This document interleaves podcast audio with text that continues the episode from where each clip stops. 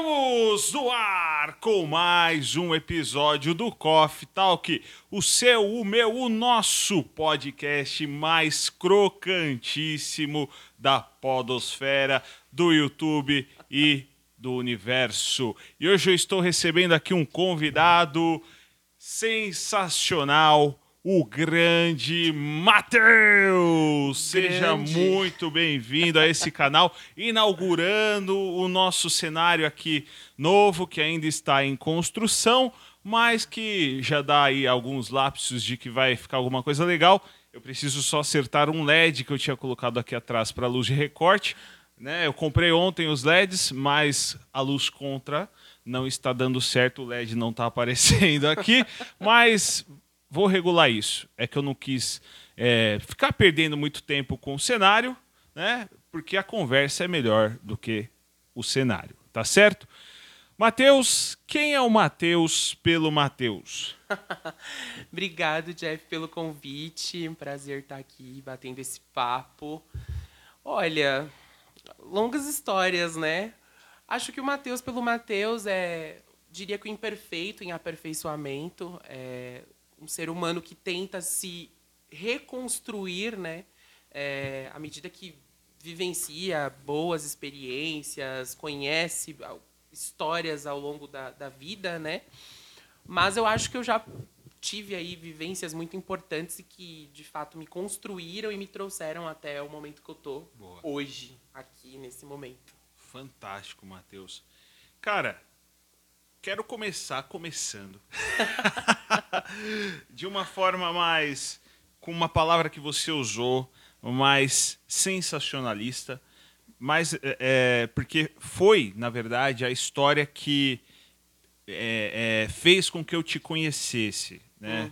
Ah, eu não conheci o Matheus pessoalmente, conheci o Matheus na, na, na internet, nas redes sociais, no Instagram, propriamente dito, por conta de uma situação que o Matheus viveu e eu vi aquela situação e falei, cara, mano, preciso trocar uma ideia com esse cara, não porque é, isso vai trazer audiência, nada disso, não, não é essa a intenção, mas porque eu achei uma história fantástica e que precisa ser ouvida por pessoas e vocês vão entender o porquê essa história precisa ser ouvida. Conte pra nós. Ai, acredito que a audiência já deve saber, né? Porque o público é bem familiar. Mas vamos lá. Bom, acredito que começou em 2020, né? Nós estávamos aí no nosso primeiro ano de pandemia, né? O Brasil e o mundo no Não caos. bastasse a pandemia, Não bastasse a o pandemia. isolamento social. E eu tinha já alguns meses é, uma experiência morando sozinho aqui em São Paulo. Na verdade, nem tão sozinho, né? Porque eu estava sendo assistido é, durante um, um tempo aí pela, pela minha mãe. E de repente, num belo dia, eu acordei com uma dor insuportável no pescoço. Tentava mexer a cabeça para um lado para o outro e não conseguia, né?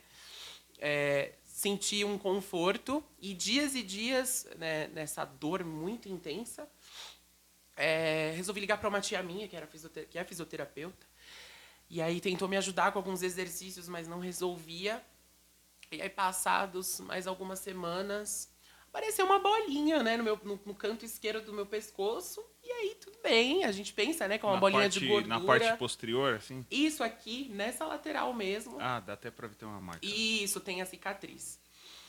E aí eu pensei, pô, é uma bolinha de gordura, não tô sentindo nada. Na verdade, eu estava sentindo, né? Porque antes mesmo, inclusive, desse carocinho nascer, eu tava indo constantemente ao banheiro. Eu mal terminava de comer, eu já ia no banheiro. E tava perdendo muito sono à noite, muito indisposto. Eu parecia, na verdade, um senhor de 90 anos, né? Eu corria ali, nem um minuto, eu já tava muito cansado. Então, na verdade, esse carocinho veio apenas trazer a evidência de que algo estava errado. E aí fiz vários exames, né? Exames de sangue, fiz eh, exames de laboratório, complementares, ultrassons, eh, tomografias. E eh, indo a todos os profissionais possíveis de saúde, não tínhamos nenhuma resposta concreta do que estava acontecendo. E em dezembro de 2020, eu, esse pequeno carocinho já era uma bola gigantesca no meu pescoço, né? Inclusive, ela pegava aqui a parte interna e externa do meu pescoço.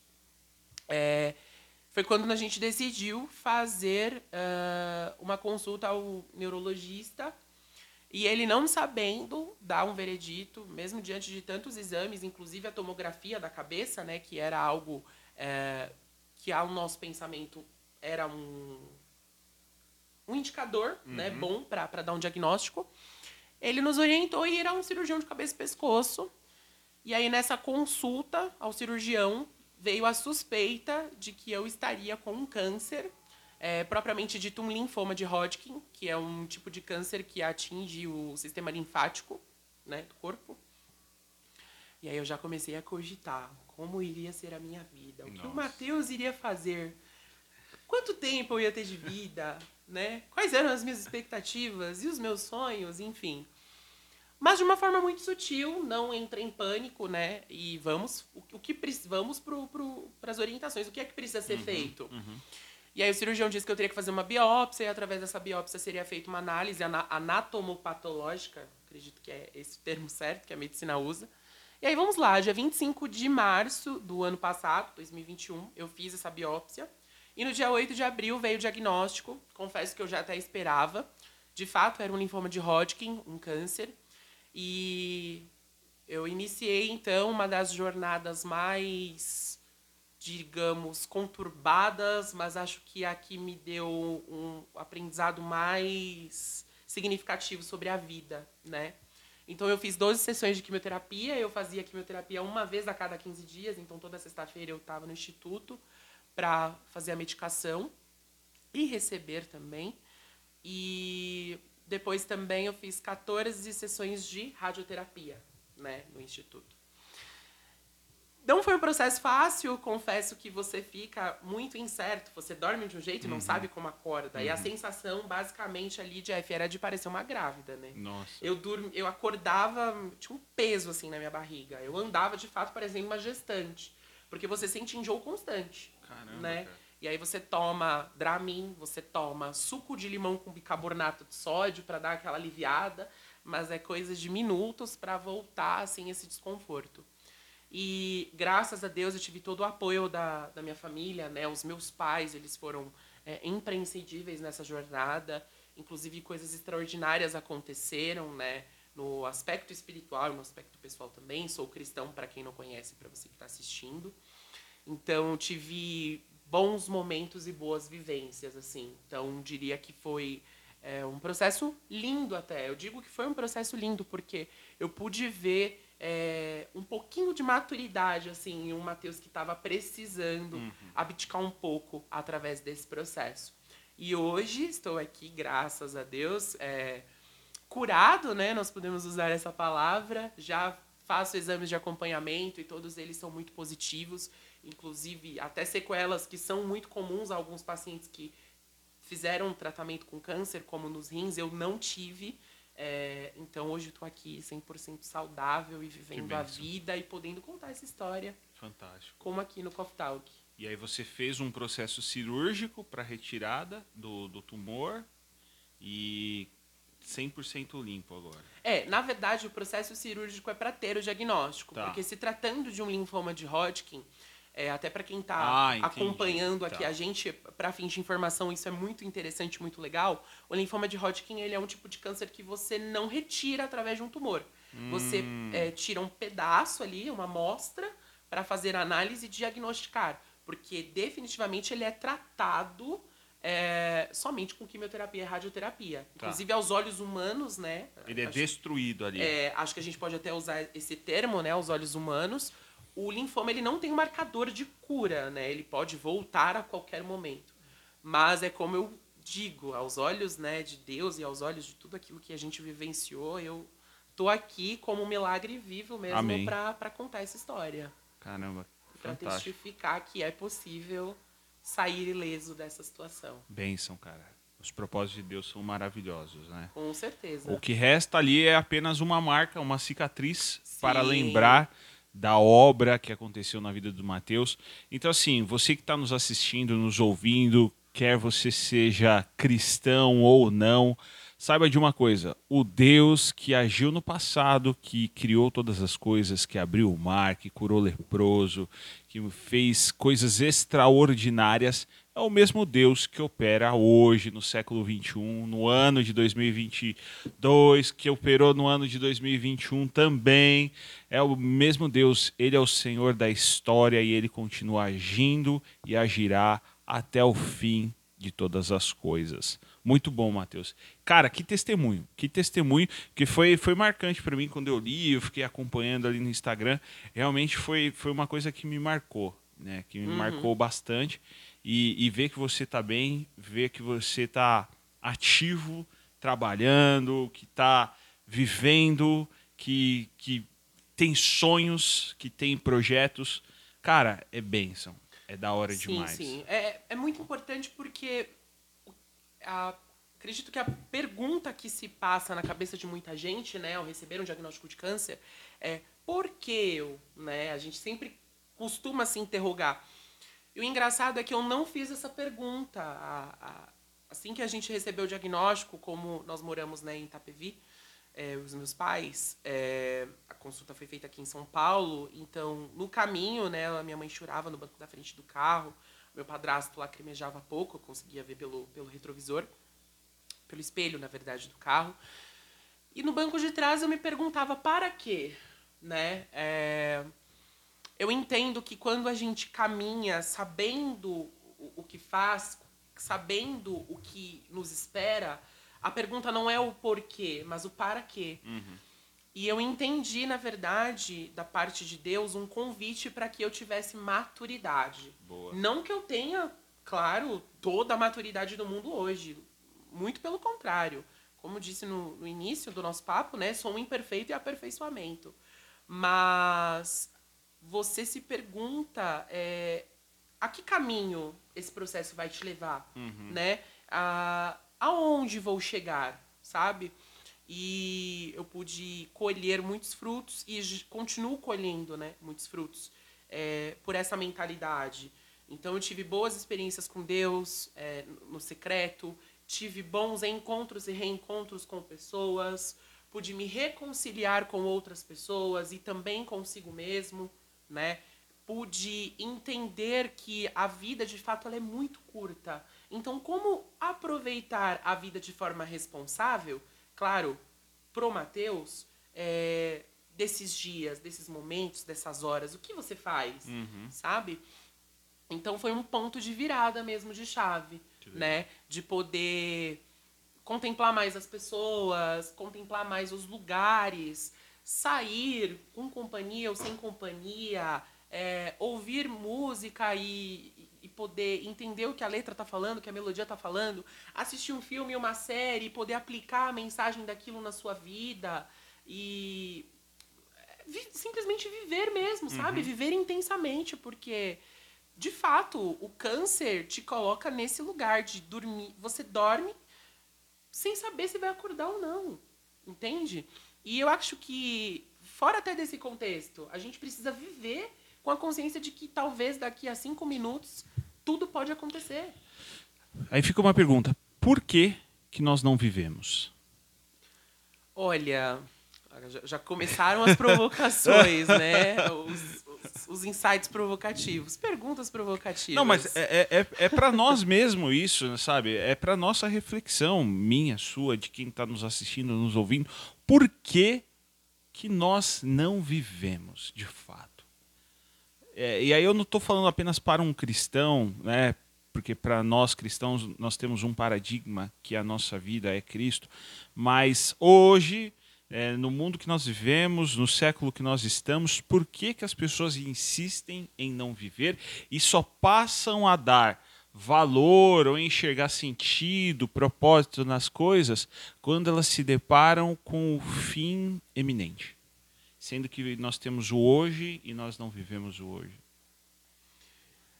Aí eu acho que a gente entra numa questão identitária, né? E, e muito particular, né? Eu acho que as motivações são várias. P posso falar de mim, obviamente, né? uhum. né?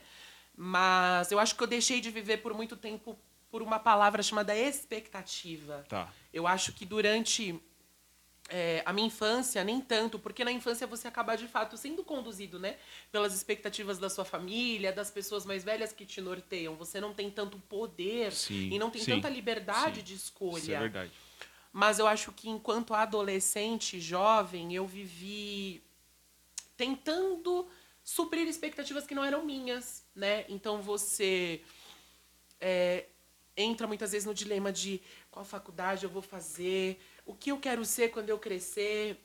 E você se coloca muito no, no espelho dos pais, talvez a, quem né, não foi criado com os pais, na expectativa de pessoas que estão mais próximas e que acabam moldando é, uma pessoa que você deve ser, né? Então eu, eu por exemplo, me podei de, de uma certa liberdade por achar que eu iria magoar as pessoas à minha volta. Os Nossa. meus pais, a minha família, né? Mas, de certa forma, também, essa liberdade para fazer o que você quer fazer pode ser um perigo, né? Porque você acaba colocando em xeque a sua integridade, a sua identidade, você acaba colocando valores, princípios. Então, é, é necessário dosar, né? Até que ponto essa liberdade Sim. também ela é necessária? Até que ponto essa Sim. liberdade de fato é liberdade? Aham. né? Porque ela pode, pode te colocar numa prisão. Então, por exemplo, na minha adolescência, eu, como muitas pessoas costumam dizer, o famoso jargão, né? Chutei o pau da barraca. eu tive uma família, né? é, muito liberal, né? Tive uma família muito comunicativa, que sempre nos ensinou, eu e as minhas primas, né? Nós somos criados juntos, é, do que era certo e errado na vida, é, dentro da perspectiva, obviamente, da minha família. E eu tinha, na verdade, vontades, né? E, e- e- anseios. Eu fui criado numa família predominantemente composta por mulheres. Eu acabei não tendo muito contato com o meio masculino. Então, o que pra mim era normal e o que pra mim era comum era brincar de boneca, era. é, como na nossa época já tinha computador, né? Era entrar no site da Mattel, da Barbie e- e brincar, né? Penteando o cabelinho das bonecas, pintando a unha, colocando uma roupa. Então, pra mim, isso se tornou normal. Entendi. Mas, infelizmente, numa sociedade que ainda na, na- na década de 2000, né, era um pouco conservadora, é, aquilo foi ganhando forma e, e aí foi quando começou né, o preconceito, o bullying dentro do, do meu contexto social. Então, já com oito anos de idade, eu apanhava na escola, eu era pelo, agredido. pelo fato de, de você não ter essa figura masculina próxima e, e ter muito essa vivência com mulheres, aí as- é, isso causou coisas em você que fez você sofrer bullying? É, você acaba colocando os hábitos, né, na sua Ah, vida. então, por entendi, tá. exemplo, é, eu, eu não gostava das coisas de menino. Entendi. Né? E isso pra quem é um menino criado com coisas de menino é um absurdo. Entendi, então, por tá. exemplo, eu nunca gostei de futebol, eu nunca entrei num campo pra chutar uma bola, né? E tá tudo bem. Eu Não, acho que as ok. pessoas elas têm as suas vivências, as suas culturas di- diferentes, né? Sim. Então eu, é, como falei, era agredido na escola, tomavam meu lanche, me- eu usava óculos, me chamavam de viadinho quatro olhos. Então isso pra uma criança de 8 anos já era um trauma. né? Pesado. Pesado. E pra mim o gostar de uma pessoa do mesmo sexo, de outro garoto, acabou se tornando normal também. E isso né? veio nessa mesma fase, na fase ali dos oito anos que você Sim, percebeu isso. Exatamente. Inclusive, meu primeiro contato com a terapia aconteceu Tá. nessa época, né? A minha mãe foi chamada na escola pela, pela diretora, que disse que eu era diferente. Aí minha mãe até perguntou, como assim diferente, né? E aí a, a diretora, ela teve uma fala preconceituosa, mas de uma forma mais estrutural, mais sutil. Mais polida, né? Exato. Mas não deixou de ser preconceituosa. Tá, entendi. E aí a minha mãe, na época, trabalhava na indústria, né? E conseguiu é, uma vaga pra mim numa escola é, vinculada à indústria, na Rede SESI. Uhum. E foi quando eu comecei a ter um contato diferente na escola. Obviamente o bullying não parou, né? Porque eu acho que você mudar, é, você mudar de escola não muda a sociedade. A sociedade ainda tá ali. Ela tá com seu estigma É. enraizado. Mas eu acho que foi quando eu comecei a explorar quem era o Matheus de fato. E aí Tá. eu tive contato com teatro, tive contato com a comunicação, então eu pude é, aprender é, aos poucos a ressignificar esse preconceito, essa discriminação, né? Então eu comecei a entender a humanidade do outro, Legal. ao mesmo momento em que eu entendi a minha própria humanidade, né? E aí você vai tomando forma como ser humano. E como eu era uma pessoa que era polida pela sociedade do que ser e do que fazer, eu acabei querendo, né, chutar o pau da barraca. Então, já como adolescente, eu frequentava as famosas festinhas de amigos, eu comecei a ter contato com álcool, né? Não que isso seja ruim, né? Acho que é, vou sempre ressaltar isso ao longo do nosso papo, mas cada pessoa tem sua vivência, Claro. né? Mas pra mim aquilo não era ideal. Sim. E eu fazia aquilo justamente pra entrar na expectativa das pessoas, ser acolhido porque eu era rejeitado, né? E aí é, bebia é, nas festas, inclusive muito vinho, né? Aqueles vinhos baratos que vendem Ah, sangue na- de boi, na- Santo Tomé, é, misericórdia. Cantinho do Vale. Isso, isso dá uma dor de cabeça desgraçada. E aí, é, e você segue esse estilo de vida e tá tudo bem. Então, Sim. eu já tinha as experiências, as famosas ficadas, né? Com outros, outros garotos. É, e... e sempre foram apenas com, com rapazes, as Sempre suas com experiências. rapazes. Você nunca teve experiência com um garota. Olha, se eu tive, foi uma ou outra, Tá, né? E, e coisas muito, muito vagas. Mas isso permeou basicamente toda a minha adolescência e toda a minha jovialidade. E o mais engraçado é que a gente faz tudo escondido porque a gente acha que a família não sabe, né? Que os pais não Engana, sabem. né? Que E para uma pessoa, né, do meio LGBTQIA+, é... é aquela questão de estar dentro do armário. né? Não, não vou sair do armário Ah, o que as pessoas vão falar, o que a minha família vai pensar. E aí você já pensa, inclusive, na figura paterna, né? Porque a mãe, ela tem esse lugar de acolhimento. Então, a minha mãe, ela sempre teve esse, esse lugar de acolhimento, esse lugar de porto seguro, apesar de, inclusive, a gente ter tido contratempos, né? No nosso relacionamento. A minha mãe, ela sempre também teve uma figura de autoridade, de Sim. poder. É, então, ela acabou passando, através da superproteção, talvez um certo medo. E, e eu conduzi a minha vida dessa forma até meados 20 anos. Tá. Que foi quando eu decidi de fato sair né, do armário, que é essa expressão. Mas nessa época eu já conhecia também a figura de Deus, a figura de Jesus. Então eu, eu comecei a entender que isso, na verdade, não me torna pior ou melhor do que ninguém, mas uma pessoa diferente, uma pessoa que tem dilemas ah, diferentes dos de várias outras pessoas em diversos outros contextos. boa. Mas eu acho que, de fato, o que me impediu de viver dentro de todo esse contexto foi moldar expectativa no outro. Fantástico. Eu quero só voltar um, um passo atrás antes da gente entrar no aspecto fé cristã e, e, e, e a sexualidade, por assim dizer. Mas que você. Uma fala sua, que você disse que pela sua sensibilidade você é, foi ali para o ramo das artes, né, da, da- do teatro e da comunicação. Na sua opinião, Matheus, por que, que existe esse estigma de que apenas as pessoas mais sensíveis, né, como usando as suas palavras, Sim. elas devem estar ou podem estar ou precisam estar ligadas à arte ou à comunicação? Eu acho que é um senso comum, né? Acredito que eu entrei nesse dilema do senso comum, mas Sim. a arte requer sensibilidade. Exato. A comunicação ela requer sensibilidade. O que é a arte? Ela é a expressão de uma pessoa denominada artista Uhum. em vários dos seus segmentos. Então nós temos o cinema, nós temos a música, nós temos as artes plásticas, nós temos a arquitetura, acredito que pode ser considerada arte, né? Ah, nós temos também ah, a literatura, que Sim, também é arte. bastante. O teatro, que é arte, né? Que inclusive foi algo muito marcante Poesia. a poesia, esse lirismo. Então, acredito que, de fato, exista um lugar é, especial para pessoas sensíveis na arte. Entendi. Né? Eu acho que muito daquilo que a gente não consegue expressar, e que a gente só consegue colocar em lágrimas, talvez, nos nossos travesseiros, durante muitas noites de angústia, a gente coloca através da arte, através, da- de fato, da, da, da escrita, é, de pinturas. Uma música. Exato, de uma música. Inclusive, se você buscar, né, dentro da, da, da cultura pop e dentro desse segmento meio artístico e de comunicação, muitos dos artistas que a gente tem hoje têm algo Tem sensível, alma tem uma sensível, alma, né?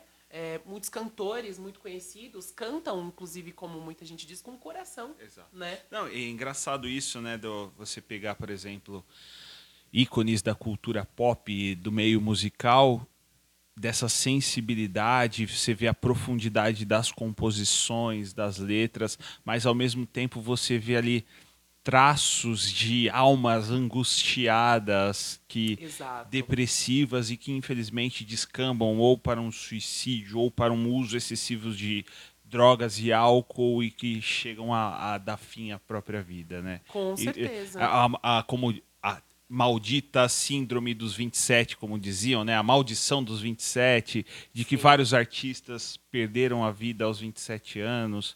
É, é muito louco, né? Essa, essa formação, essa é, de você ver um lado lindo, um lado da expressão do belo de uma forma intensa, mas ao mesmo tempo um- um- um- uma outra faceta disso que é aquela angústia profunda que permeia a alma dessas pessoas. Totalmente. Quando a gente vê isso no palco, ou talvez É. no estúdio, através de um artista, Nossa. é, talvez a gente possa é, teatro, ter a né, alusão Nossa. de que aquilo tá só ali, mas às vezes está do nosso lado, É. através de um familiar, através de um amigo, É. através até de um desconhecido pelo qual a gente passa perto, despercebido, propositalmente ou não, e essa pessoa está gritando por socorro através da arte, né? É, através de, de, de situações né? é, cotidianas que ela resolve colocar ali é, no microfone, no papel, no pincel, né? Então, eu, eu penso que o nosso olhar para a arte hoje deveria ser mais latente. Eu acredito que a gente, não vou dizer perde muito tempo, mas a gente dá muita prioridade para tantos assuntos que às vezes não vão sair do lugar, quando na verdade a arte e a comunicação poderiam estar em pauta para a gente talvez transformar um, um pouco a sociedade num, num ambiente melhor de, de se viver, sabe? Boa. Boa. Isso, de uma forma geral, o ser humano precisa ter essa responsabilidade de embelezar, né? de trazer beleza a um mundo que está feio. Com o mundo está feio. E aí, trazendo isso para o nosso nicho, né? para o nosso gueto, se a gente puder dizer assim. Eu não gosto de gueto, nem nicho, nem bolha, principalmente. Mas para dentro da, da- do nosso grupo cristão, Sim, nós ainda temos a maior responsabilidade. Com certeza. E, e, e- de. E, e esse é, um, é o segundo podcast consecutivo, segundo episódio consecutivo, melhor dizendo, que a gente entra nesse ponto da, de trazer beleza ao Uhum. mundo como uma, um ofício cristão. Uhum. Porque hoje, e não só hoje, mas isso já vem de, de um bom tempo, o crente ele se restringe a fazer arte para o crente, a fazer o belo para o crente, para dentro da igreja. Não, cara, essa responsabilidade não é apenas para dentro da igreja. A gente tem que levar isso para o mundo, cara. Sim, sim. Quando você olha para a Bíblia, né, você vê o Evangelho de, de Jesus Cristo, que para mim é o ponto central da Bíblia. É. A Bíblia inteira, né, do início ao fim, para mim é Jesus Cristo. Ela converge em Cristo. Exato. O Antigo Testamento aponta, aponta já para Jesus. Isso mesmo. E quando você vê a figura de Jesus se despindo de toda a sua glória, de todo o seu poder para vir à Terra buscar humanos, é aí que você precisa ativar o seu mindset. Pera, É, para que eu estou fazendo o que estou fazendo? Para que estou vivendo? Para que estou servindo? Para a minha própria igreja ou para que o mundo conheça é, o Deus a quem eu sirvo? Para que o mundo conheça quem me redimiu, né? E é muito engraçado porque, de fato, no meio cristão a gente foca muito no próprio meio. A gente fecha de fato a bolha. Mas o sentido, na verdade, do evangelho é o para todos. É inclusão de fato. A inclusão que o mundo tanto pede, Cristo acredito que foi um dos pioneiros a trazer essa inclusão, né? Eu acredito que inclusive a igreja ainda fecha os olhos para tantas outras pessoas que se Cristo estivesse aqui hoje, ele está aqui.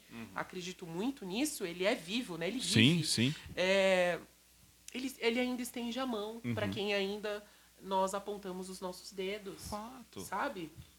E eu acho que a igreja clama hoje para que os artistas se revelem. Amém. Eu acho que a igreja ela clama para que essas pessoas repletas de dons e talentos se levantem. Uhum. E eu acredito que ainda não se levantam justamente pelo ponto que eu abordei na pergunta anterior que você me fez, a expectativa. Ah, o que vão falar se eu fizer? O que vão pensar se eu fizer? Ai, vão criticar. Mas e se eu pensar em quem precisa ver, ouvir, ler, ao invés de pensar em quem critica? Porque a crítica, ela acontece desde que o mundo é mundo. Exato. Jesus estava na cruz do Calvário, perto de morrer, e ainda tinham pessoas ali gritando, xingando, açoitando ele.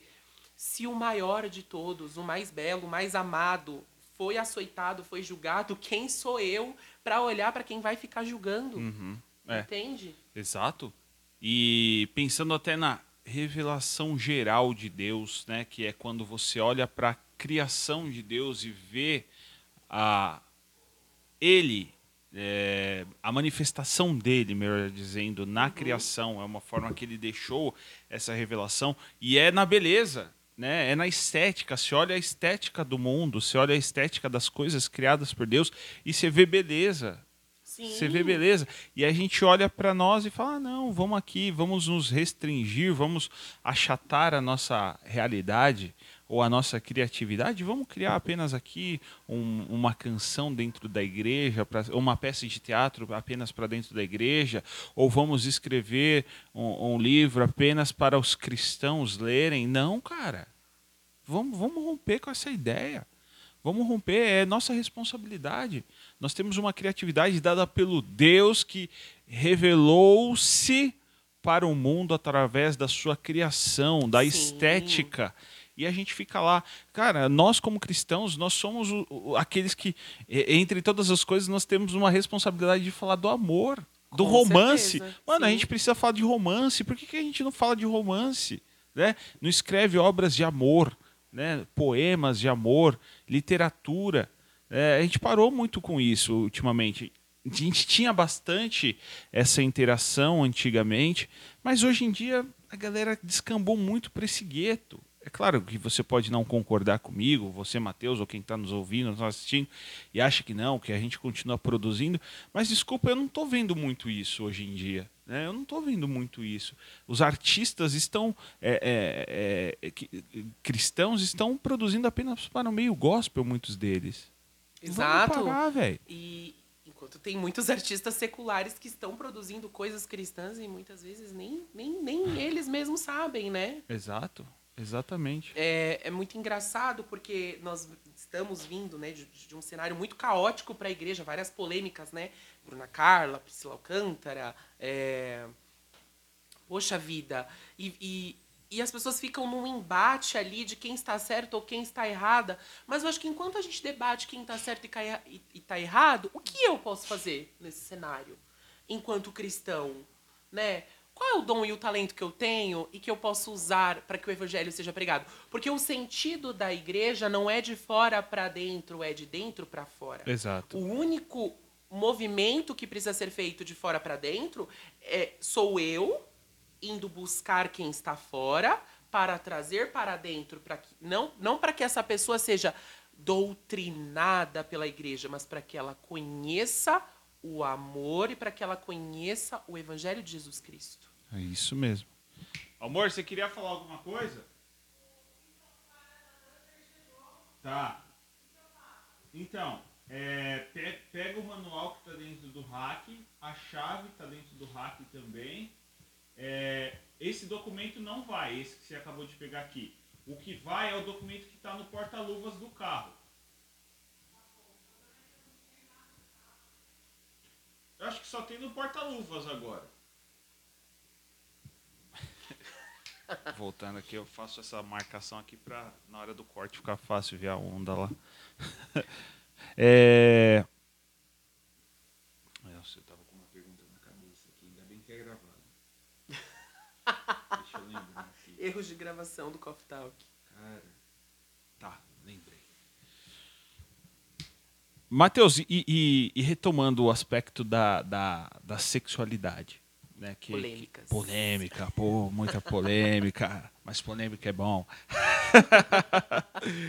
É, cara, como que é pra você Se você quiser falar, é claro, não, não, Sim, não, sim. não é uma forçação de barra aqui. Se você não quiser também, fala. mano, não- não- prefiro não falar sobre o assunto.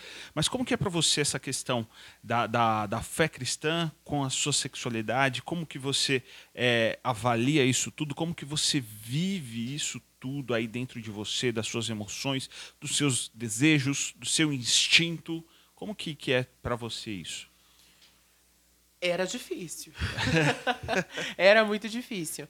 Bom, é, eu conheci né, a, a pessoa de Jesus ali no, no auge dos meus 18 anos, é, 2015. É, através de uma célula, né? Eu conheci esse lugar da célula e conheci esse lugar da, da igreja. É, só para você que é 18. de fora, célula é um pequeno grupo que se reúne é, uma vez por semana em casas para trocar ideia sobre a Bíblia, para orar, para comer, para dar risada. Isso é uma Isso célula. mesmo. É, basicamente isso. e eu me identifiquei muito com, com a pessoa de Jesus, porque. Talvez eu até me emocione, tá? Respondendo essa pergunta, ma- mas é uma pessoa dotada de poder, era uma pessoa que não tinha motivo, razão ou circunstância nenhuma de investir em mim, mas investiu. Era uma, é, um, é um homem extraordinário que investiu em um ordinário, né? E quando você tem o encontro com Jesus sendo uma pessoa LGBTQIA+, do meio, como hoje eu me identifico, é, você se faz várias perguntas por conta da sociedade. Porque quando você conhece esse ambiente da igreja, a primeira coisa né, que te falam é Pô, mas como é pra você lidar com o pecado? Pô, mas como é meu você. É, lidar com a questão da imoralidade? Porque apenas o, o cara que é LGBT ou a menina que é LGBT que ia mais é imoral ou é promíscuo, né? Exato. Afinal de contas, eu hétero, eu hétero top. não, não, não sou, não, não, não luto não contra a minha carne. Não, é besteira. Isso é só pra quem não é hétero. Ah, meu Deus. Exato.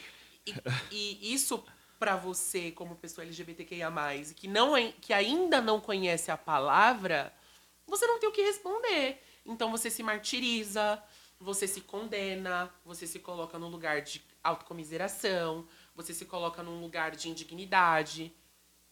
E perde-se perde o sentido. Então você fica dividido. Inclusive tem até uma música de um cantor chamado Troy Sivan, que se chama Heaven. E ele é um cantor gay que inclusive já frequentou a igreja por um bom tempo. E, nes- e no refrão da, da música ele canta é, Without lose a piece of me, how do I get to heaven? Sem perder um pedaço de mim, como que eu vou pro céu? Porque a natureza dele é de uma pessoa LGBTQIA+, que quer amar alguém do mesmo sexo. Mas, sendo assim, como ele vai pro céu? Né? E quando ouvi essa música, inclusive, pela primeira vez, eu até chorei muito, porque faz muita alusão ao, ao, ao que eu pensava antes e, e ao, ao dilema que eu enfrentei por muito tempo.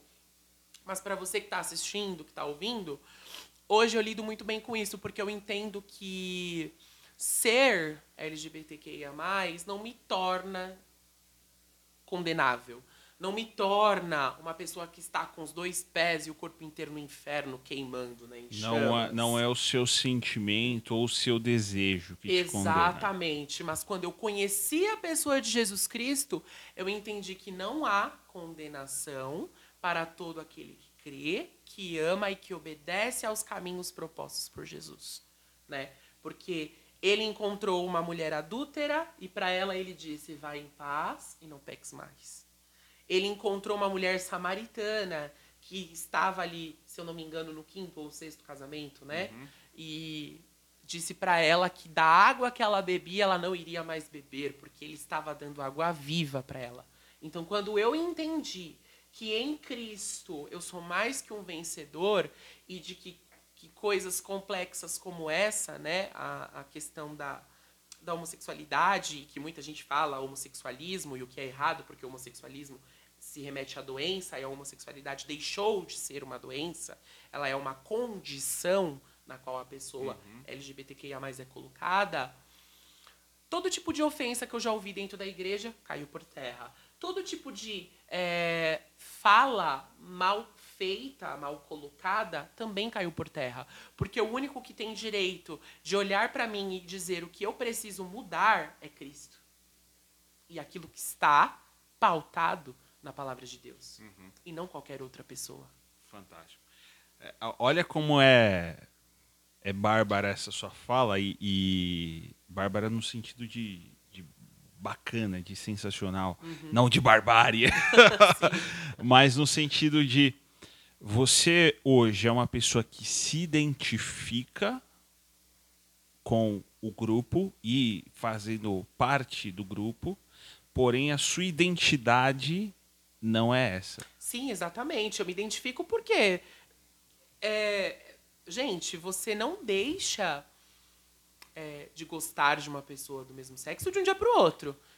Se você, inclusive, que estiver assistindo ou ouvindo isso, é, que talvez tenha vivenciado as mesmas experiências ou vivencia as mesmas experiências hoje, você está mentindo para si mesmo, tá? É o que eu costumo dizer, você está mentindo para si mesmo. Porque a tentação, o desejo, a vontade, como você preferir falar, é recorrente.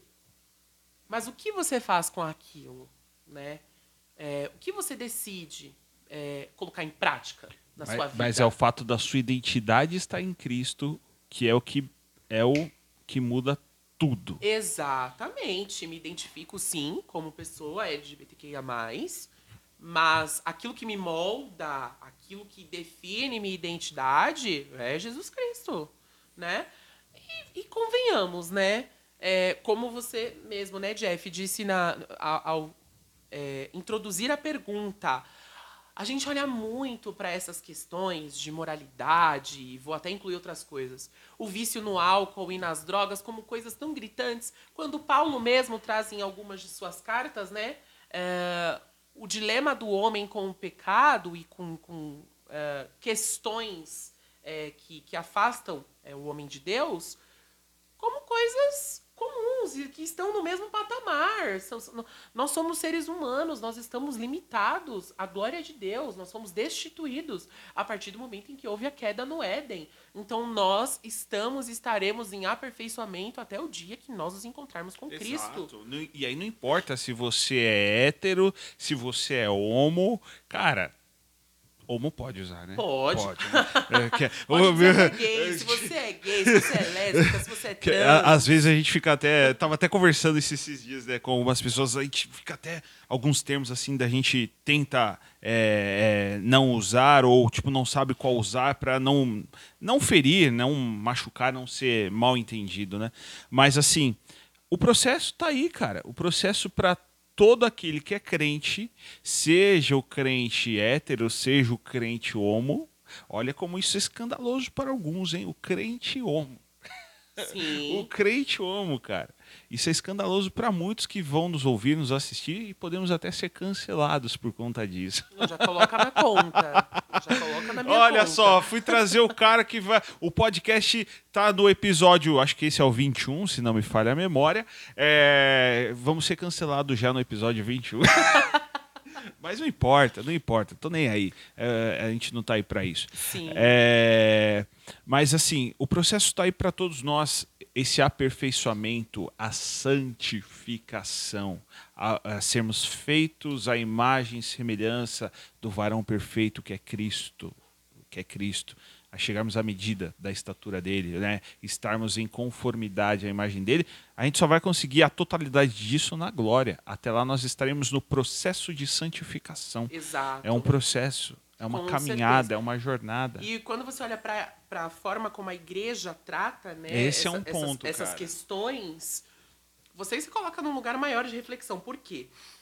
Infelizmente, hoje a igreja global não sabe acolher é. a pessoa LGBTQIA ela não sabe como falar, como abordar.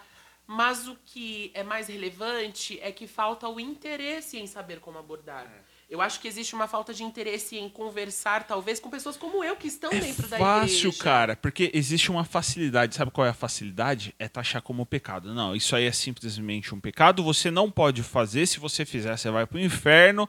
Então, assim, ou você abre mão dessa prática, ou você vai para o inferno e não faz mais parte do grupo. E aí, pô, Sim. cara, você simplesmente jogou de fato a pessoa no inferno. Quando você tem uma atitude dessa de simplesmente falar isso, você simplesmente jogou o cara nos braços, a mina nos braços do Satanás. Já era, você não faz mais parte, a gente, você não é interessante pra gente, porque, mano, ou você abre mão dessa sua prática pecaminosa, ou você não faz parte. Você não vai poder atuar, você não vai poder fazer nada dentro da igreja, você nem crente é. Mano, pera, pera lá. Pera lá, meu E já amigo. começa aí a dissociação do cristão com o caráter de Cristo. Exato. Que é acolhimento, Exato. né? Cristo, ele acolheu todas as pessoas. Cristo, ele acolheu todas as histórias. Cristo... Poxa, é, acredito que tem um livro, eu não me lembro do, do autor, mas ele... Inclusive, ele tem duas versões para quem quiser ler, que é o 12 Homens Extraordinariamente Comuns Aham. e 12 Mulheres Extraordinariamente Comuns. É o Marcarto, Você- né? Eu acho que é o John Marcarto, se não me falha a memória. Isso, acredito que sim. E você tem ali o relato de como era a vida dos discípulos e dessas mulheres antes de Jesus e como ficaram depois de Jesus. Então não tem como você querer se assemelhar a Cristo se você rejeita uma pessoa que quer fazer parte, que quer ser incluída.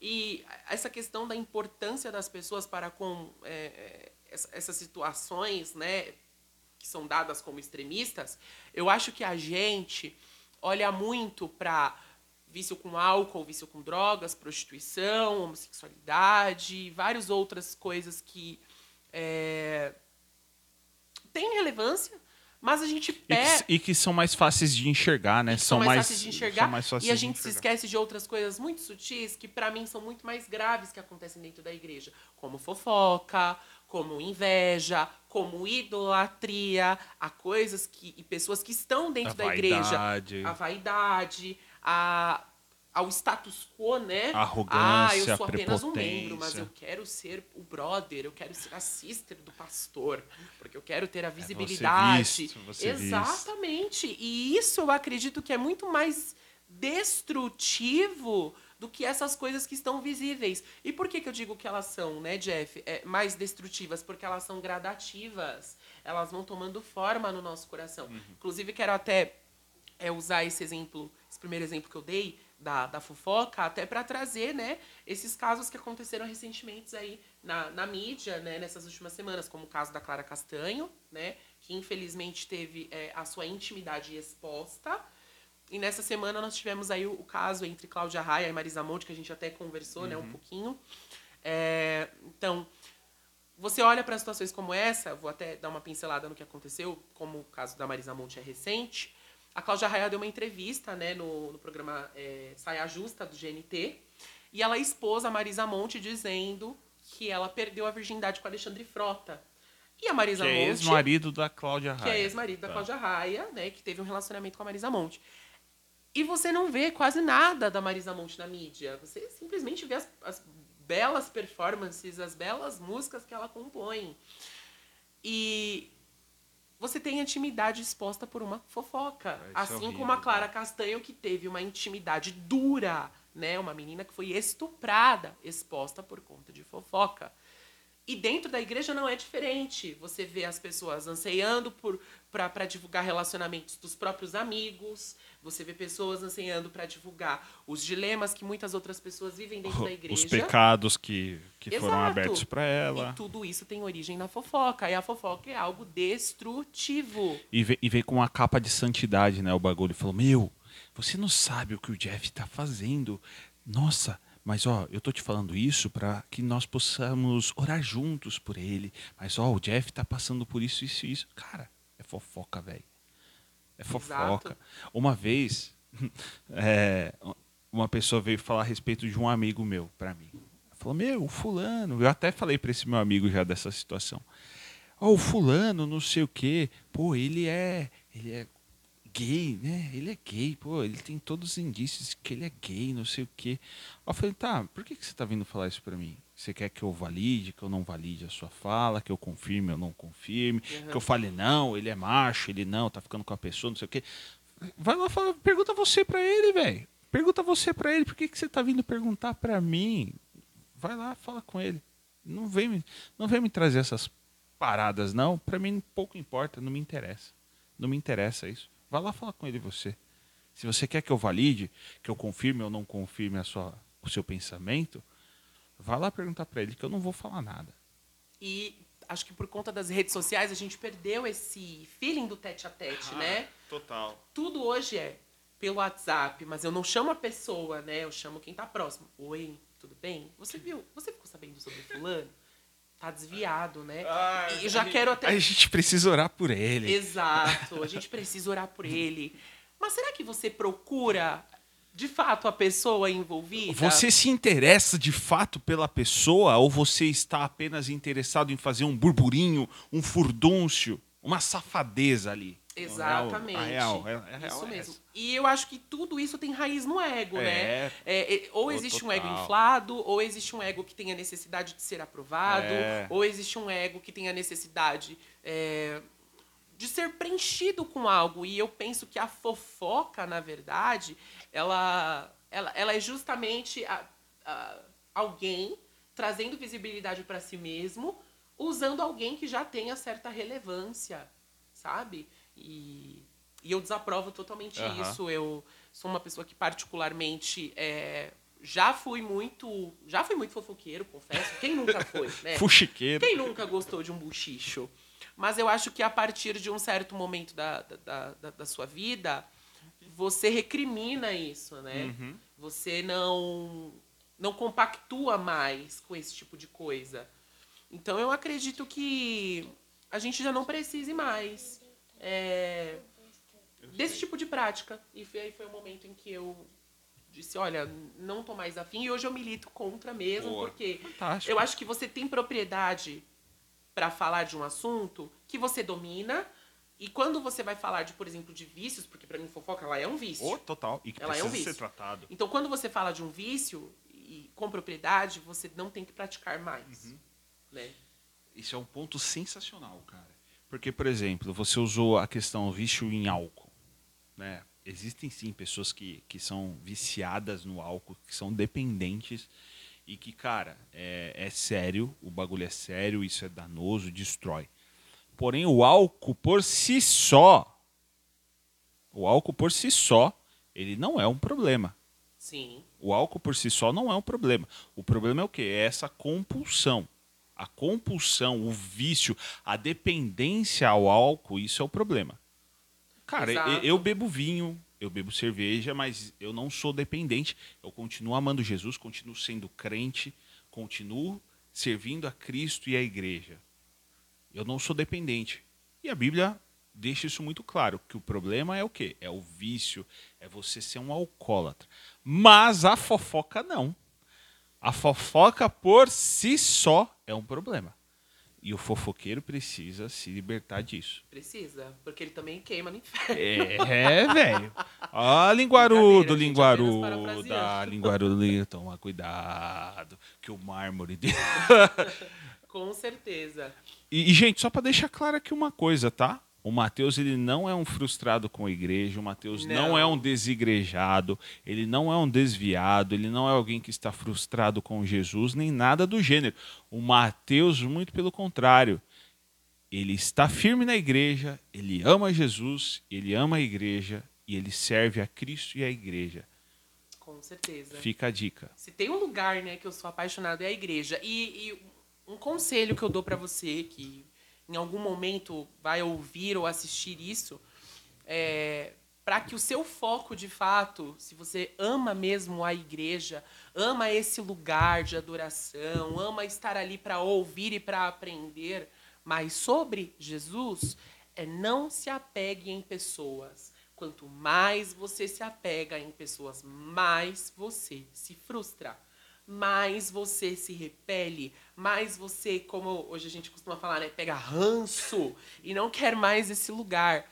E, e, e, Jesus ele construiu a igreja e não pense que Jesus construiu a igreja como instituição, como lugar físico, tá? Uhum. A igreja ela foi construída a partir do relacionamento entre as pessoas, como um suporte, um apoio para que cada uma pudesse dar sustentação para se manter em Cristo Jesus. Servos uns dos outros. Exatamente. Servos uns dos outros. Exatamente. Então, o conselho que eu te dou é não se apegue em pessoas. Boa. Se apegue em Jesus Cristo. E procure, sim, uma igreja que pregue o verdadeiro evangelho de Cristo, obviamente, tá? É, dispense heresias, blasfêmias, né? É. Mas escolha uma igreja que pregue a verdade do evangelho e que você se identifique, que você se sinta acolhido, que você se sinta amado, que você se sinta parte Exato. e livre para servir a sua comunidade local. E me permita até, Jeff, é, é, a, a licença, até para desmitificar um termo que, inclusive, eu usava bastante, que é o desviado, né? para mim, eu penso que não existe desviado, tá? Por quê? Porque quando você é, uma vez teve contato com Jesus, é, tudo que for relacionado a ele vai mexer com você em É. algum momento. Então a palavra que eu uso é o afastado com Afastado, saudade. pô, afastado. E ainda eu ainda coloco esse complemento com saudade. Por quê? Porque você que está assistindo e ouvindo, muitas vezes está na igreja, todo domingo, todo sábado, e você está olhando para o relógio contando as horas para ir embora. E o desviado, que na verdade é um afastado com saudade, está dizendo: essa palavra está me tocando. É. Então eu não chamo assim um desviado de desviado. É um afastado com saudade. É. Em algum momento, é, Jesus ele te traz de volta e não para a igreja, mas para esse lugar de adoração. O Porque nós somos seres convidados para esse lugar de adoração. O Exato. evangelho, ele não é um lugar de religiosidade, de religião, né? Como diz no latim, religare, né? Religar essa questão de padrão. O evangelho, ele é um relacionamento, como a gente está batendo um papo aqui. Quantas vezes eu já não entrei no, no meu quarto, ou até mesmo no meu dia a dia, falando, na, falando com Deus e as pessoas achando que eu tô falando sozinho. Mas não, eu tô trocando mesmo tete a tete com Deus, falando como eu tô aqui Um falando com você. Sabe? E o evangelho é isso, é essa troca sincera entre você e Deus. Ele já sabe de fato o que você vai falar, ele já sabe tudo que está no seu coração, mas ele quer ouvir a sua voz, ele tem prazer Em te ouvir, ele tem prazer em se deleitar com você. Gente, se Deus ele fosse egoísta, ele não tivesse prazer em te ouvir falar, não, não, teria, não estaríamos nem aqui, porque ele não teria criado o homem, ele não teria criado o universo e todas as coisas lindas que fazem parte da natureza hoje. Né? Então a graça do evangelho é essa. E, e vou mais além, a graça do evangelho é se relacionar com pessoas diferentes. Exato. Em que um canta, o outro dança, um pinta, em que um tem mais facilidade em pregar, o outro tem facilidade em profetizar, o outro tem facilidade em adorar através eh, dos instrumentos, em que o outro tem através a, a, a arte, a habilidade de ensinar, né? E nesse lugar não existe disputa, né? Porque é, é- é algo que, inclusive, é, a igreja global tem uma certa dificuldade hoje também, né? Principalmente no meio dos jovens. Ai, é, o meu colega, o meu colega, o meu amigo, aquela pessoa prega. Putz, como ela tá em cima do púlpito, eu tenho um dom profético, então meu dom profético não serve de nada porque eu não tô em cima do púlpito. Por favor, meu amigo, se você é profeta e não está em cima do púlpito, graças a Deus. Se você está em cima do púlpito, graças a Deus também. A graça do evangelho é justamente essa. É você ter ciência de que você tem um dom, de que você tem um talento diferente, né? É, é- é essa primazia, é esse deleite de ter um dom diferente, porque é isso o que forma a igreja. São vários... É a vários multiforme graça de Deus. Exato, são vários membros. em Exato, é o que Paulo objetivo. fala, né? Ele usa a figura do corpo, cada um tem uma função. Nem todo mundo vai ser mão, nem todo mundo vai saber pregar, né, Sim. no púlpito, ou vai precisar pregar no púlpito. Nem todo mundo vai tocar, cantar, nem todo mundo vai liderar, né? Exato. É, a gente tem que olhar para o corpo de Cristo e identificar ali o talento, a vocação, o dom e usar isso para benefício da, da- da- do serviço cristão e para a glória de E Deus. que bom, né? Porque imagina se todo mundo só cantasse. É, não, misericórdia, ia ser chato demais. Até porque nem todo mundo canta bem. Eu, por exemplo, já sou uma negação, então ainda bem que exista quem cante. exato. Né? E, cara, é, só pra gente fechar esse assunto da, da, da sexualidade, como que hoje você conduz isso? Como que você vive isso na sua vida? É, como que é essa questão para você hoje, Mateus, né, de ter o desejo, de não ter sido, se a gente puder usar uma palavra bem, bem devocional aqui, de não ter sido liberto, né, do desejo, Sim. mas mesmo assim ama Jesus e vive na igreja e serve a Cristo. Olha, Jeff, é, é você viver e, e- em paz, você viver em paz, entendendo que a sua vida é dirigida somente por Cristo. Claro que vão existir pessoas que são é, mentoras suas, inclusive eu tenho algumas pessoas muito incríveis que eu posso até mencionar aqui, como o, o- o- o meu pastor, né, o Rafael Bicudo, tenho também a, a minha pastora Sônia Carvalho, que são excelentes mentores. É, a pastora Sônia, inclusive, foi uma grande auxiliadora no processo de aconselhamento cristão. É que ela é psicóloga também, né? Então ela Exatamente, né? E tenho várias outras pessoas, como Paulo, é, Paulo Leme, tem a Silceia, que é a esposa dele, que foram meus discipuladores durante o tempo em que eu fiz um- uma escola de discípulos, né, com formação é, missionária. Inclusive, fui até enviado durante um mês, eu fiz... é, durante um mês não, durante dez dias. Em que eu fiz um, um campo missionário ali no sertão do Piauí legal. né, onde eu fui muito ministrado. Mas voltando pro, pro, pro objetivo assim, da pergunta, é, eu tenho desejos, tenho os Claro. meus anseios. A gente não pode negar que a gente é, não se entrega, né? Vez ou outra acontece, mas é você, dia após dia, entender que você não precisa daquilo, que aquilo não te molda, que aquilo não soma, né, a, a, a sua identidade. Exato. Então hoje eu sou adepto ao celibato. Pode parecer, inclusive, que não para algumas pessoas. Que porque loucura, eu sou, né? Porque eu sou uma pipa voada, né? Eu gosto de sair, eu gosto de festa com a família, eu gosto de festa com os amigos. Que, que Eu- geralmente o celibatário é a ideia de um monástico, né? É, Alguém ali, um exatamente. monge que vive num monastério isolado de tudo, Exato, isso que faz o mesmo. seu próprio pão. Então hoje eu sou adepto, né, à prática do celibato e vivo muito bem com isso. É muito bom você ter a liberdade de acordar e dizer: hoje eu vou dar um rolê bem cultural na Paulista. Pega a mochilinha, sai, fotografa os lugares, conhece pessoas novas. No dia seguinte, ah, eu vou no cinema sozinho. Gente, recomendo inclusive a experiência de ir ao cinema sozinho. Você não vai ter ninguém do seu lado comentando sobre o filme. Você vai comer uma pipoca inteira sozinho, vai tomar um refrigerantezinho para quem toma refrigerante, porque no meu caso eu tomo suco, né? Então você toma ali a sua bebidinha sozinho. E é muito boa essa experiência de, de solitude, né? Durante muito tempo. Solitude é diferente de de solidão, solidão, né? E eu vivi é um na ponto. solidão por muito tempo, né? Nesse marasmo de, ai, é, ninguém me ama, ninguém me quer, é, ó céus, ó vida. E hoje eu posso contemplar, eu posso viver sendo feliz comigo mesmo, sem ter a necessidade de ter alguém, né? Existe o dilema hoje né, da, da igreja tentar empurrar sempre um relacionamento para você? Existe. É, acontece, é natural, né? Infelizmente a gente acaba até confundindo as coisas e colocar o casamento como uma prioridade para o cristão Como maior conquista da como vida maior cristã, né? conquista, né? E a própria Bíblia fala que o homem que encontrou uma esposa e vice-versa encontrou uma bênção, né? E não a bênção. Uhum. Então eu, eu tento viver a vida da melhor forma possível, de forma responsável, claro, né? né? Até a pastora Sônia costuma falar vida responsável, É. hashtag vida Acho que é responsável. o, o Altas Horas, né? Que, que tem esse slogan de vida responsável na madrugada. É isso. Isso, isso aí, vida responsável na madrugada. Então, assim, vida responsável full time, 24 horas. Então eu lido bem com isso, tenho Que as bom, minhas pô. falhas, tenho os meus erros, Como tenho todo os meus dilemas, mundo. como todo, todo mundo, mundo. Mas hoje eu sou uma pessoa muito mais completa em si mesma. Que bênção, mano. É encontrar satisfação em Cristo, né? Sim. É aquilo que nós estávamos conversando, que o nosso Coffee Talk começou no café da manhã mesmo, né? É.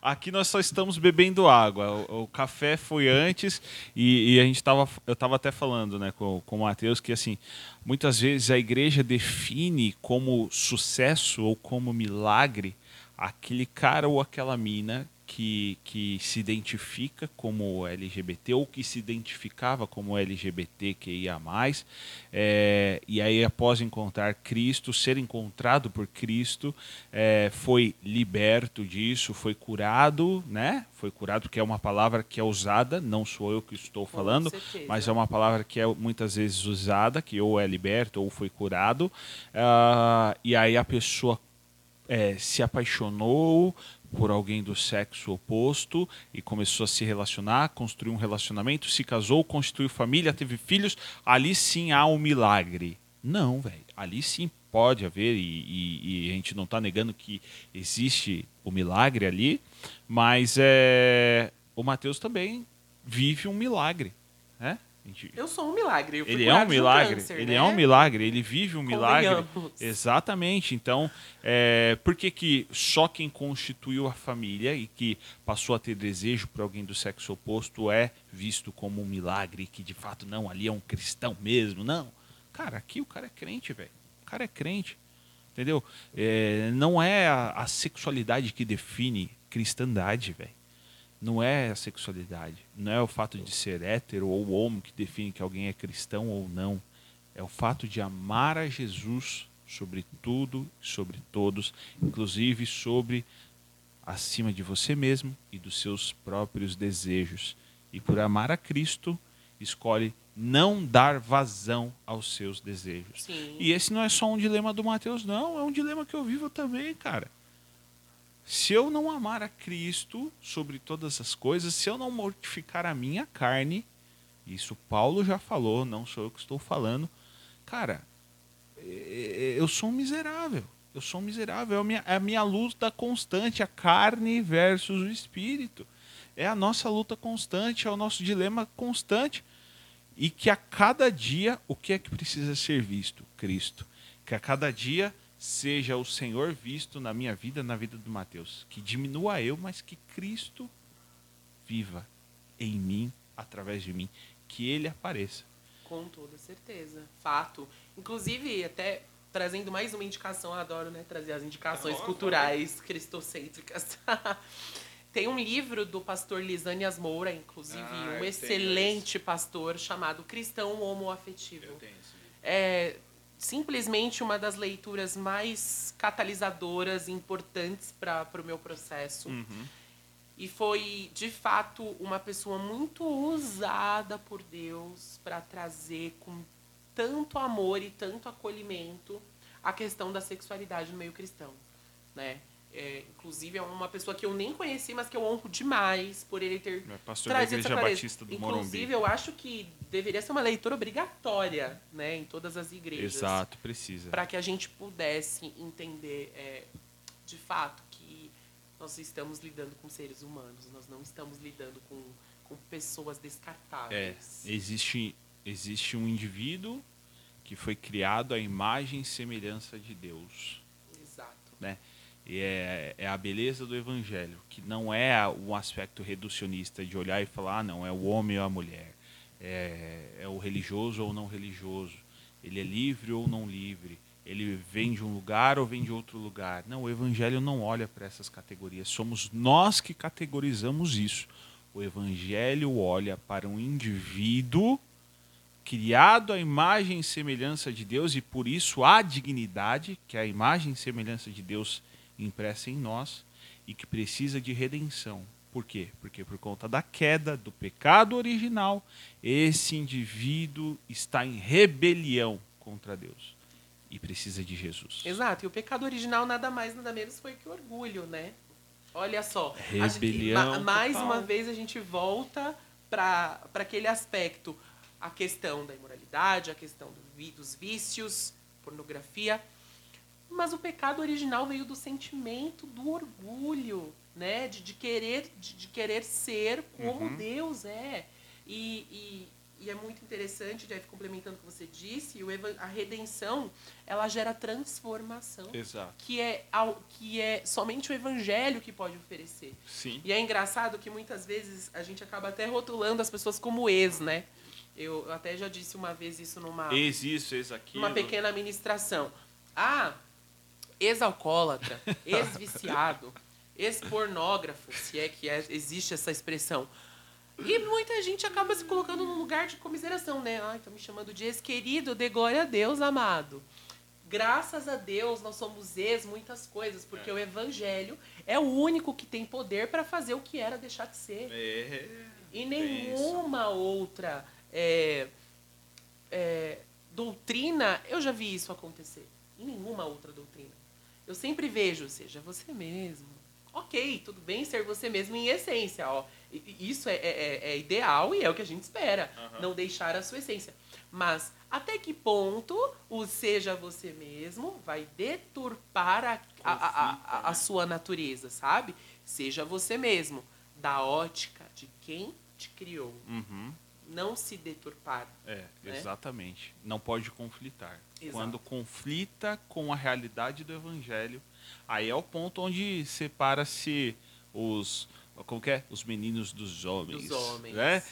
E aí, não me cancelem por conta dessa fala, né? Pelo amor de Deus. E isso também Mas- depende da idade é- também, né? Porque existem homens de É, 18 pô. e meninos de 30. É. Mas é no sentido de que mostra se você é crente ou não é, cara. Que se a, a tua a tua essência ali, a tua realidade conflita com essa realidade maior que é a do evangelho e você prefere viver a sua maneira, ao seu gosto, velho, desculpa, você não é crente. Você não é crente, simplesmente. Só existem dois indivíduos. Ou é crente ou não é crente. Não existe ali o em cima do muro. Sim. Ou é ou não é. Não tem como. Né? Ou você vive regido pela realidade do evangelho. O que é fé? Fé é submissão a uma palavra. A palavra de Cristo. Eu vivo de acordo com essa palavra. Me submeto a ela e vivo de acordo com ela. Ou você vive dessa realidade, ou você não vive dessa realidade.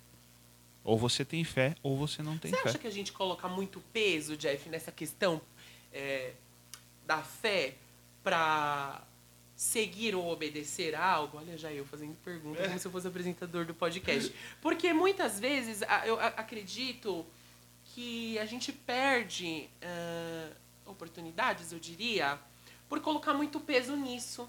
Porque é, é, Entendi. a gente leva como penitência. Como ferro ou fogo, né? Isso, a gente ferro, leva como ferro e fogo. penitência ao obedecer, Não, né? mas, mas, é, isso, aí vamos completar então o raciocínio. Mateus 6. Jesus acaba de fazer o sermão do monte, fantástico.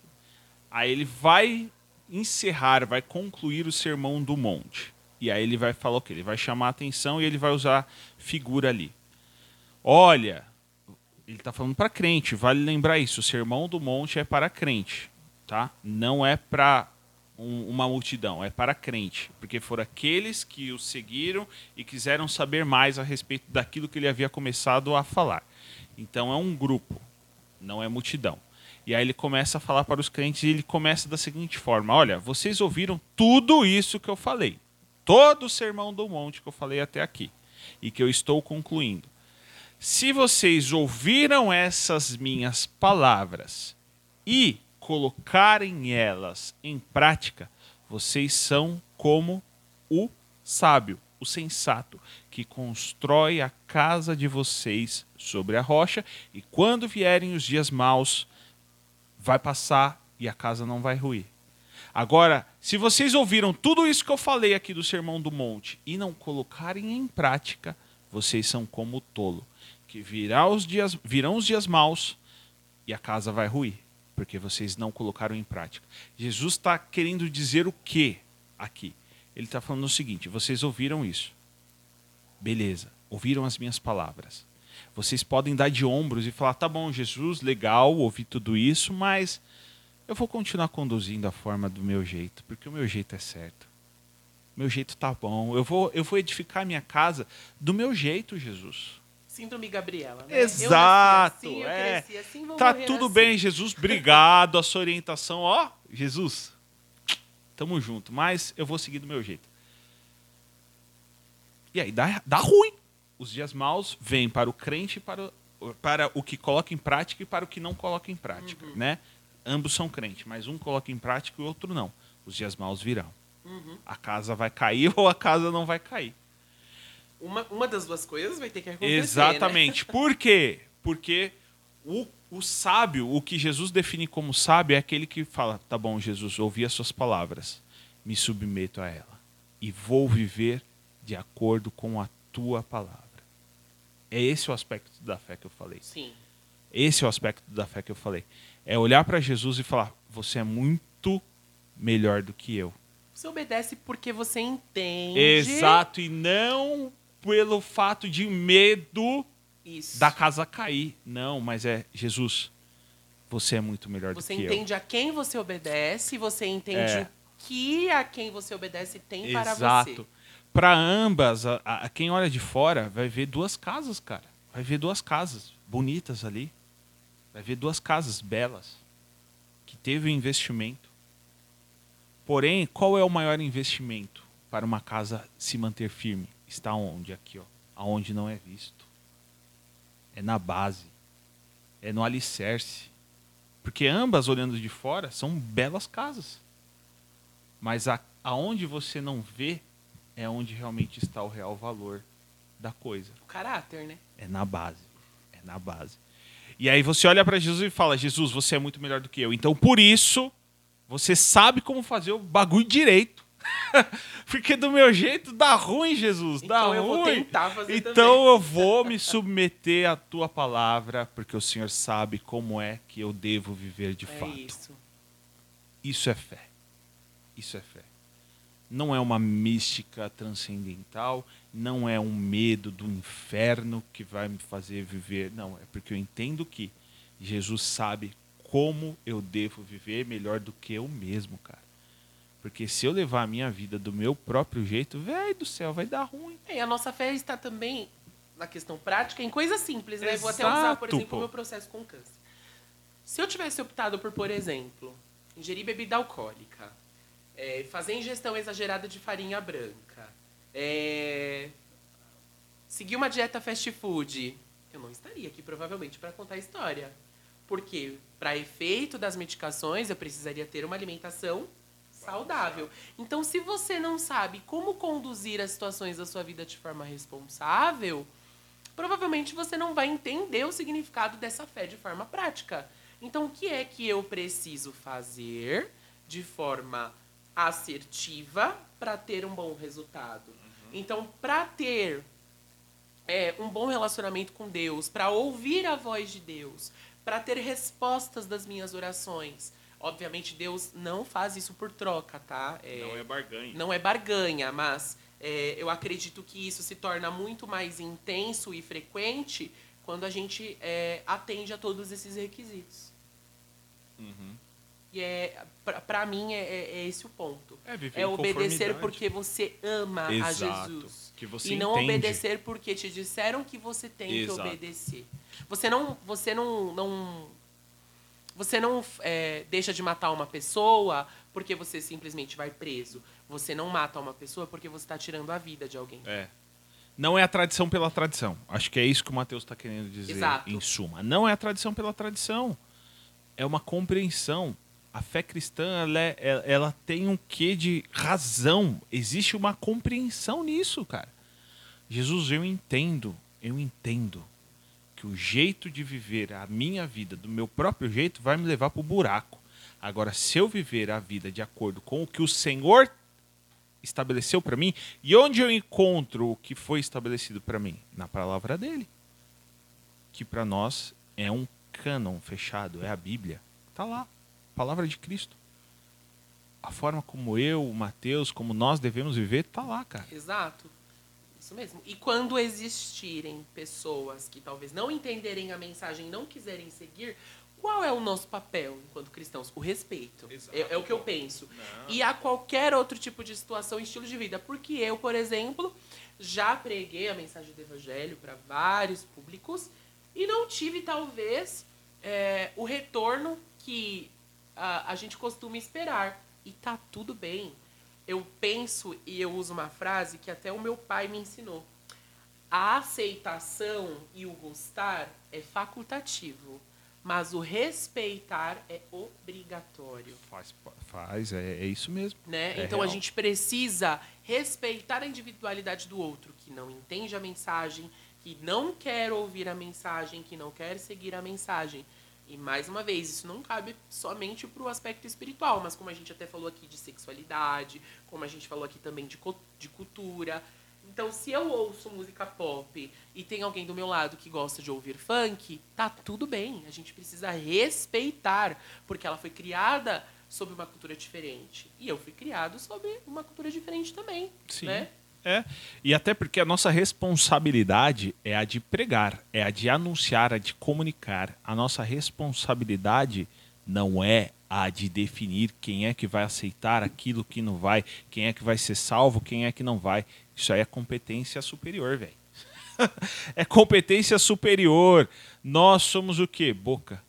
Somos boca de Deus. Somos proclamadores, anunciadores. Com certeza. A nossa missão está lá, Mateus 28, 18, 19 e 20. Tá ali, ó. Ali está a nossa comissão. Velho, vai, prega. Prega, prega, prega. Pregue com palavras. Eu não concordo apenas com aquela ideia de que, ah, não, é, se possível, use palavras. Não. Nós somos chamados a comunicar uma realidade que é uma palavra. Entendeu? Nós comunicamos isso de duas formas: com a nossa palavra, com a proclamação e com a nossa vida. Sim, ambas as coisas. Não descarte apenas, é, não descarte a proclamação, a comunicação e apenas viva. Não, são a, é a dinâmica, são as duas coisas. Você vai anunciar e você vai viver aquilo. Você vai viver aquilo, você vai mostrar como vive. Sim. Entendeu? Exemplo então, prático, né? É exemplo prático, exato. É isso. Mais alguma coisa? Evangelho puro e simples. É, C.S. Lewis, Cristianismo puro e simples. Vale lá. Esse livro é bom. é isso aí, cara. Mateus. Muito obrigado. Eu que agradeço. Para finalizarmos, quais são os próximos projetos que você tem aí? Ai, vamos lá. É, desde que meu tratamento terminou, né, eu tenho feito aí algumas pequenas pinceladas em palestras. É, nessa última semana, inclusive, nós tivemos no dia 28 né, de junho, o Dia Internacional do Orgulho LGBTQIA+. Então, no meu trabalho, eu pude falar um pouco sobre os dilemas, sobre as vivências de uma pessoa LGBTQIA+, no mercado de trabalho. Tenho falado também um pouco sobre o meu processo com câncer. Inclusive, nós começamos o mês de julho e é até legal o podcast tá rolando é, esse papo, na verdade, né? Ter acontecido nesse mês, porque o mês de julho é o mês internacional de conscientização ao combate do câncer de cabeça e pescoço. Caramba. E o tipo de câncer que eu tive entra né, nesse aspecto. Então, eu estou programando aí algumas alguns posts nas minhas redes sociais a respeito né, dessa consciência. Sigam o Matheus, então. Porque essa consciência né, de, de e, e esse, essa investigação do diagnóstico, quando ela é feita cedo, as chances de cura são muito altas. Né? E isso acredito que vale para qualquer tipo de câncer. Então, é, estou agindo né, é, como porta-voz aí para ajudar as pessoas a passarem por esse processo de forma mais leve. Tem um livro vindo em breve, né? Oh, é, ele se chama Metamorfose, então ele tem todo um conceito através do processo que a borboleta Boa. vive, de lagarta até sair aí do casulo. Ele sai em breve, a previsão é final do ano que vem, Independente, começo de 2024. Ou vai sair para algum selo aí? Então vamos ver, né? Será é. que algum selo apoia? Ele vai voltar, hein? Então ele vai voltar para divulgar o livro dele. Por favor, e gostaria de voltar para falar sobre cultura pop também, né? Boa, volte, vamos já está mais convidado. Pop. Então os próximos projetos são esses, assim, nada muito ainda grandioso, que a galera gosta de né, vislumbrar assim, ah, vai aparecer na TV. Não sei. BBB, quem sabe? Oh, pensou? BBB 23 com o Matheus. Mas esses são os projetos. Então, assim, eu estou muito, na verdade, feliz por é, ser porta-voz, é, não em cima do palco, mas nos bastidores. Boa. E de poder ajudar as pessoas, principalmente através das minhas redes sociais. Muitas pessoas é, me mandam mensagem, me chamam para conversar sobre o processo que eu vivi. E eu falo abertamente, assim, é, sobre o quão foi importante esse aprendizado na minha vida. Então, Boa. sou muito grato pelas pequenas coisas e pelos detalhes. Fantástico. Eu acho que a graça da vida está nisso. Muito né? bom, muito bom. Qual mensagem você quer deixar aí para quem está nos assistindo ou nos ouvindo? Ai, vamos lá, vou tentar segmentar. Bom, para você que está assistindo, que não é cristão e que tem vontade de conhecer né, o Evangelho de Jesus e uma igreja, vá. É, não perca essa oportunidade. É, não se deixe levar pelo medo ou pela expectativa de tentar agradar as pessoas. Se permita ouvir a mensagem que está sendo pregada e abra de fato os ouvidos e o coração. Né? E é muito engraçado quando a gente fala coração, a gente pensa que é o coração aqui, né? Mas o coração é. está falando da mente, né? Dos pensamentos. Para você que já é crente, abrace todas as pessoas, acolha todas as pessoas. Tem muita gente do meio LGBTQIA+, tem muita gente de tantos outros grupos étnicos, tantos outras outros, outras tribos, outros guetos, né, Jeff, como você mesmo disse, querendo conhecer o evangelho. Então, abra mais o seu coração, abra Exato. mais a sua boca para acolher essas pessoas e para falar bem do próximo, né? Como a gente falou bastante aqui de fofoca, é, pratique a fofoca reversa. Fale bem das pessoas. Sente na mesa para elogiar, para liberar palavras de afirmação. E para você que simplesmente está ouvindo aqui esse podcast, só tenho a agradecer mais uma vez, Jeff, agradeço a oportunidade de estar aqui. Pô, Inclusive, eu que agradeço, eu cara. Vim, eu ficava pensando, tipo de bagagem? Que normalmente quando quem participa de podcast, né, sempre tem livro lançado. É engraçado, as pessoas têm muito disso, né? Essa mentalidade. Filme, lançou é, mini doc, tem canal no YouTube, eu não tenho Nossa, nada disso, mano. eu não sou nem influencer, pra, pra, pra ser sincero. Mas eu acho que a gente tem a, a, as grandes alegrias e as, e, as, e as lágrimas, né? Eu acho que a partir do momento que nós somos seres humanos sensíveis, como a gente falou aqui, né? A gente já tem algo para partilhar. Então toda pessoa tem uma história para contar. Exato. Então eu fico muito feliz de poder ter compartilhado um pouquinho de fé cristã, de sexualidade, de arte, de comunicação e de humanidade. Eu acho que é, podcast ele traz esse, sim, esse ambiente, né? Sim. De humanidade, de a gente muito poder bom. abrir o coração. Então são esses os meus recados e que é, você é, sinta liberdade para ser feliz, seja em Cristo ou em qualquer outro lugar em que você se encontre mas que você se sinta amado de alguma forma, que você possa dar amor também, porque eu acho que é isso que o mundo carece hoje. Muito bom. E como que as pessoas te acham nas redes sociais aí para te acompanhar? Olha, todas as minhas redes sociais estão aí com arroba eu sou Barreiros, que é o meu, meu último sobrenome, né? Que é o pouco conhecido, então Barreiros. que é pouco conhecido a galera acha aí com facilidade. Eu sou Barreiros, procure é, aí. Podem procurar. E é isso, vocês vão me ver em breve, talvez, não sei, como eu disse no BBB, quem sabe. Alô, Boninho. Ah, milhões, milhões de seguidores. E é isso. Vocês me acham, podem me mandar directs, mensagens, feedbacks. Estou sempre aberto para ouvir e para trocar experiências. Muito bom. É isso aí, pessoal. Se você curtiu esse episódio, compartilha com a galera aí, porque eu quero dominar o universo. Pink cérebro. É, é, quero dominar o universo. Tem a cabeça aqui do cérebro, olha o tamanho. obrigado, pessoal. Até o próximo muito episódio. Matheus, muito obrigado mais obrigado, uma vez. Gente. É isso aí. Se inscreva aqui no nosso canal no YouTube. Siga a gente lá no Instagram, arroba Valeu, falou, falou!